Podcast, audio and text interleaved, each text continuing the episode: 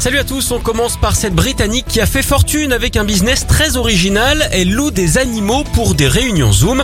Elle aurait déjà récolté 60 000 euros pour des prestations en Chine, aux États-Unis, en Russie et en Australie. De quoi rendre chèvre la SPA. En parlant de chèvre, ça vous coûtera 5 euros. Beaucoup plus cher. hein. En revanche, si vous voulez louer un cochon ou une vache, 92 euros les 10 minutes. Au total, 125 animaux sont disponibles. Vous pouvez avoir un coq, un cheval et même un lama que Serge.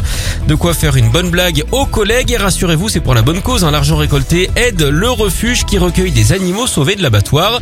Alors connaissez-vous d'ailleurs la différence entre ce que fait un vieux matou et une bonne action? Aucune, hein. ce sont tous les deux des actes de charité. Allez, on enchaîne avec la belle tentative d'un couple pour entrer en France et esquiver les restrictions sanitaires. Ils ont fait croire qu'ils venaient acheter une maison, motif valable certes, sauf que c'était faux. Ils ont falsifié un acte notarié pour un bien qui était en cours d'acquisition par un autre couple. Lui était placé en garde à vue, elle est rentrée à ses frais au Canada.